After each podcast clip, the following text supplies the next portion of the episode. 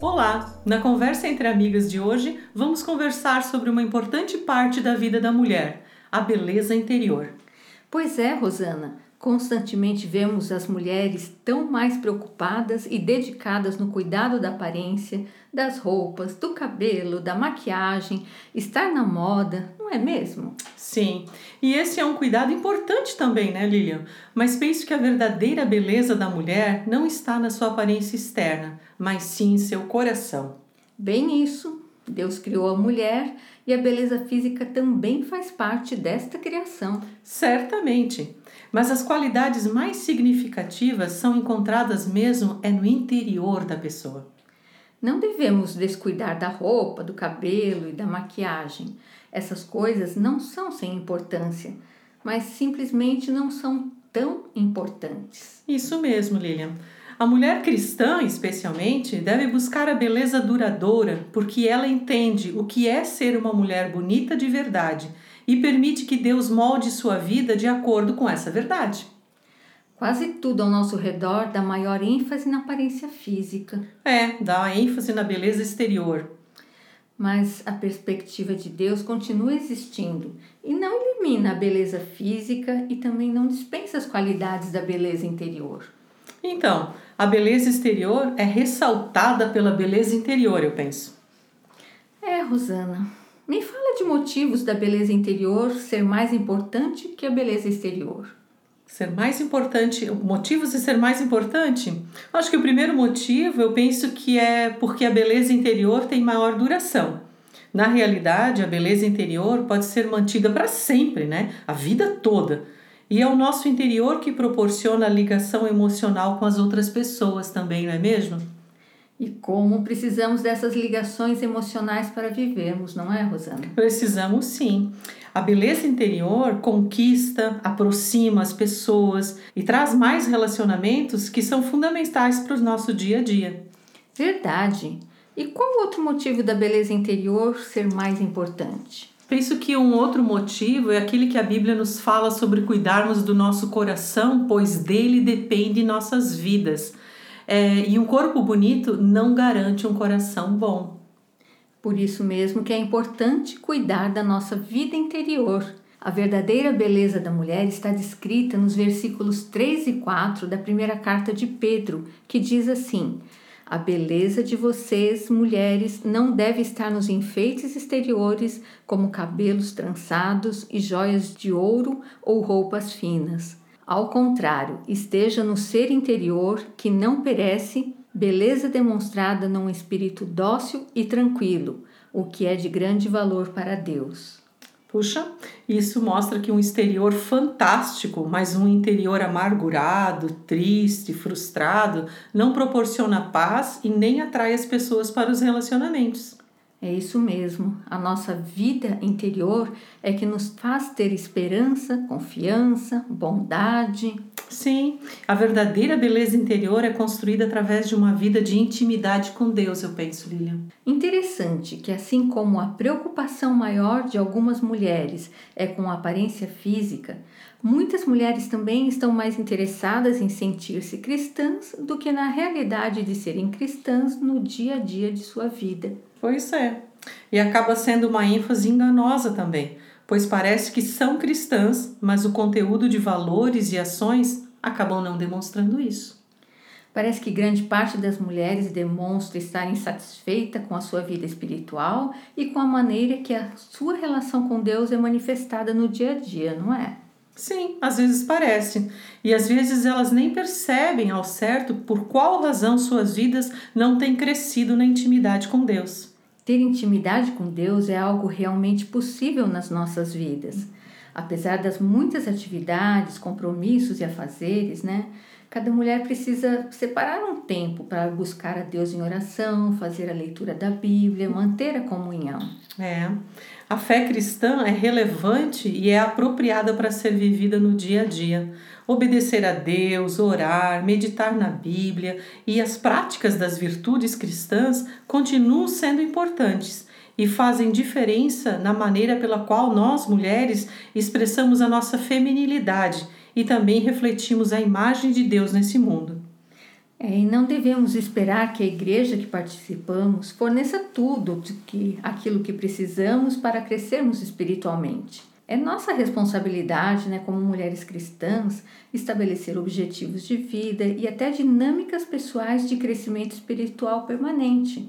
É, e que diferença isso fará na vida de cada uma de nós, né, Lilian? Na vida da nossa família, no nosso trabalho, nos relacionamentos. Seremos mulheres usadas por Deus nas vidas ao nosso redor. Sim, isso vai fazer uma grande diferença mesmo, Rosana. Eu vejo que na Bíblia há muitas instruções e também muitos exemplos de mulheres que servem como modelo. Assim, podemos nos espelhar para aprender como caminhar com Deus e ser usada por Ele. Tem muitos exemplos mesmo, Lilian. E apesar dessas mulheres da Bíblia terem vivido num tempo bem diferente do nosso, elas encararam os mesmos desafios que nós também encaramos hoje. Eu vejo um exemplo muito especial que foi Maria, a mãe de Jesus. Sim, a vida da Maria é uma riqueza de sabedoria para o nosso caminhar com Deus. É, na história de Maria, vemos várias características da mulher que Deus usa para cumprir os propósitos que ele tem para esse mundo. Uhum.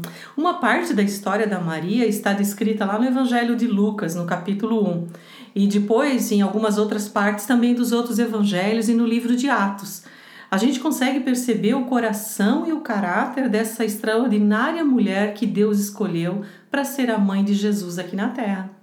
É, e Maria era uma mulher comum. Uhum. A importância dela não estava baseada no que a sociedade valoriza tanto como beleza física, inteligência, educação, a profissão, os talentos dela, o nome de família, a posição social, uhum, nada disso. Uhum. Foi o seu coração, né, a sua vida interior que deu significado à vida da Maria e que tornou útil no reino de Deus, tornou ela útil no reino de Deus. Todas nós, né, mulheres comuns, podemos andar com Deus e sermos usadas por Ele, assim como Maria foi.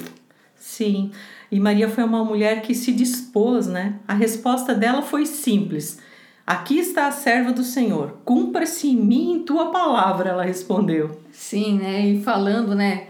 Em outras palavras, assim, Maria disse, né? Deus, olha, eu estou aqui, estou à disposição, eu sou sua serva. Sim. Maria também estava disposta a desistir dos seus próprios planos e compromissos para fazer a vontade de Deus e cumprir com os planos divinos para a vida dela. Mudou a vida dela completamente, né? Lindo isso, não?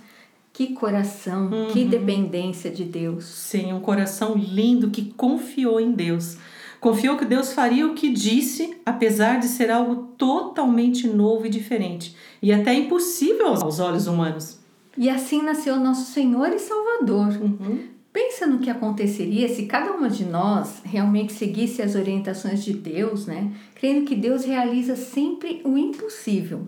Ele, ele realiza cura de enfermidades, restauração de casamentos e relacionamentos, salvação de amigos e familiares, transformação de filhos rebeldes e tantas, tantas outras coisas. Verdade. Nós veríamos uma, um grande despertamento espiritual, Lilia. Maria também foi uma mulher que louvava a Deus, né? Pensa como o mundo dela virou de cabeça para baixo com essa notícia da gravidez. Uhum. Os planos que tinha para sua vida mudaram totalmente, né? E ela reclamou, murmurou ou ela agradeceu? Ela reagiu com adoração e louvor. Maria disse: A minha alma engrandece ao Senhor e o meu espírito exulta em Deus, meu Salvador. Que maravilhoso esse louvor!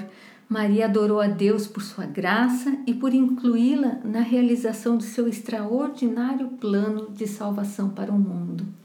Maria também foi uma mulher da palavra. A oração que ela fez, que está escrito lá em Lucas 1, inclui várias citações do Antigo Testamento. A palavra de Deus estava guardada no coração de Maria. Que importante sermos mulheres que conhecem a Bíblia, né, Lilian? Assim, nossas orações e nossas ações serão de acordo com o que Deus pensa e poderemos viver melhor e ajudar quem está precisando também. Bem, isso, Rosana. Temos que ler, meditar na Bíblia, isso como prioridade no nosso dia a dia. Sim. Eu gosto da confiança que Maria demonstrou também. Ela confiou que Deus era maior e mais forte do que as circunstâncias. Quando a Maria falou para José que o anjo lhe havia falado, parece que José não acreditou nela, né? É. Apesar disso, Maria confiou e esperou na ação de Deus. Esperou Deus falar com José e trabalhar no coração dele. Sim, Maria esperou e confiou na ação de Deus. Ela não se desesperou. E da mesma maneira nós devemos fazer, né? Uhum. Confiar que Deus vai realizar seus planos quando e do jeito que Ele quiser. Muitas vezes isso é bem complicado, né? Queremos fazer as coisas por nós mesmos, tentar convencer, justificar, dar um jeitinho nas situações. É, nós temos a tendência de não esperar e não confiar muito em Deus, né? E queremos fazer as coisas da nossa maneira. É. A Maria também é um exemplo de oração para nós, né? Além da oração individual, ela também orava com as outras pessoas. Ela estava entre os que se dedicavam à oração. Vemos isso lá no livro de Atos. E a oração tem sido uma das tarefas mais importantes na qual Deus tem usado as mulheres. Não é mesmo, Rosana? Sim, nós mulheres temos a sensibilidade de perceber situações, né, emoções e levar isso em oração é de grande valor. Muitas vezes, Lilian, Deus tem me acordado de madrugada com algum pedido de oração. Uma pessoa ou uma situação aparece na minha mente e eu preciso orar naquele momento. Às vezes, depois, durante o dia, eu lembro novamente de orar e até mando uma mensagem ou falo com a pessoa. E é interessante como isso faz o relacionamento se tornar mais profundo e a pessoa acaba compartilhando como é que está se sentindo, fala que realmente tinha acontecido algo, se sente agradecida e amada por alguém orar por ela, por Deus lembrar dela pedindo que alguém ore, por coisas que talvez nem ela mesma sabia que precisava. É muito importante isso, né? Um se importando com o outro. Sim.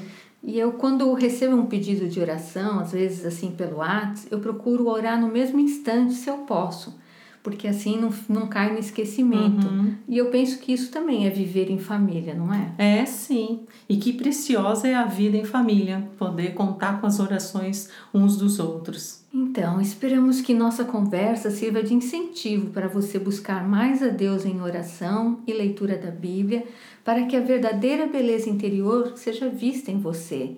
Você gostaria de conversar com a gente? Ou talvez possamos lhe ajudar de alguma maneira? Então, colocamos à disposição o nosso contato através do WhatsApp, que seria o 47 33 38 0000.